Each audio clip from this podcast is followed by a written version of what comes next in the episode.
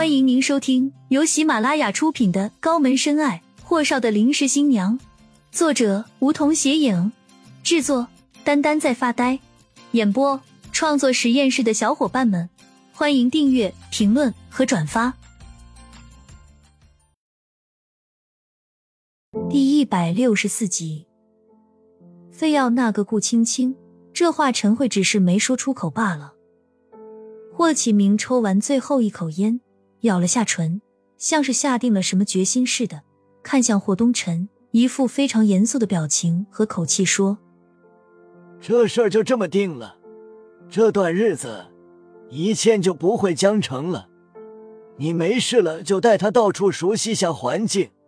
下周你将伯父和伯母要去国外，所以这个周末你们俩先把婚定了。”霍启明说话时没有半点情绪，说完后根本就没去看霍东城的表情和反应，看向陈慧：“你这今天就约下田城，邀请他们一家明天来家里吃饭，然后商讨周末订婚的流程和宴请名单。”霍东城蹭的站了起来，可下一瞬他直接笑了，良久才说了一个字：“好。”霍启明敛了下眉眼说：“东辰，你应该明白，生在这样的家庭里，婚姻本来就不是你一个人的事情。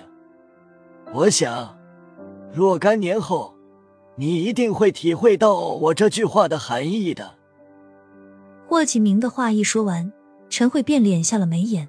他和霍启明结婚这么多年了，在外人眼里，倒也算得上是相敬如宾的模范夫妻。霍启明对他确实很好，而他呢，那个时候也是因为第一次见到他就喜欢的如痴如狂。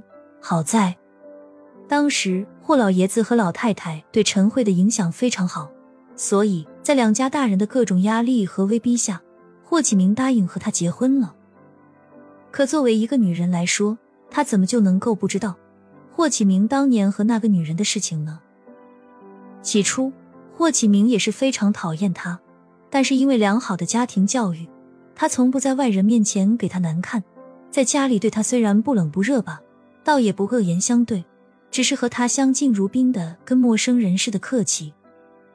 直到后来，在老爷子、老太太的各种威逼下，他们有了第一个孩子。当时陈慧怀孕五十多天，而他并不知道，一次下班后下大雨，他没开车，就坐一个同事的顺风车回家，路上出了车祸。送到医院后，陈慧已经见血，孩子根本就没保住。从那以后，霍启明可能觉得内疚吧，才对陈慧好了些。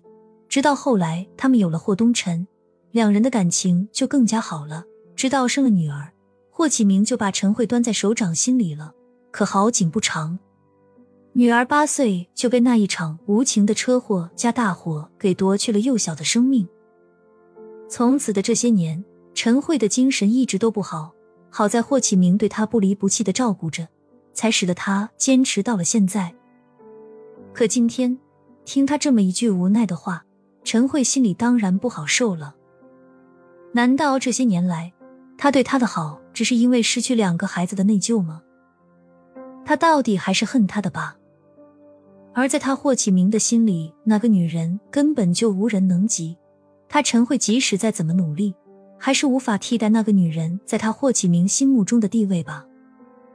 霍东辰的喉结上下扯动了好久，说：“但是，那么得答应我一个条件。”陈慧担心儿子又惹怒了丈夫，蓦地抬起头看向儿子。东辰，霍启明知道自己刚才的一番肺腑之言触痛了陈慧，便绕过书桌走到他跟前，当着儿子的面将他的肩膀揽进怀里，说。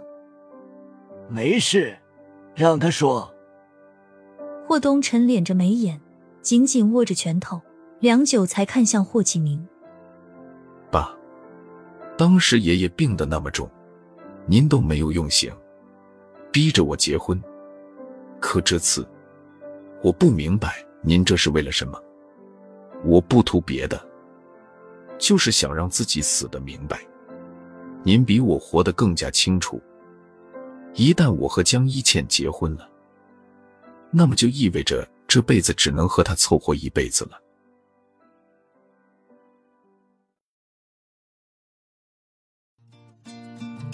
本集已播讲完毕，还没听够吧？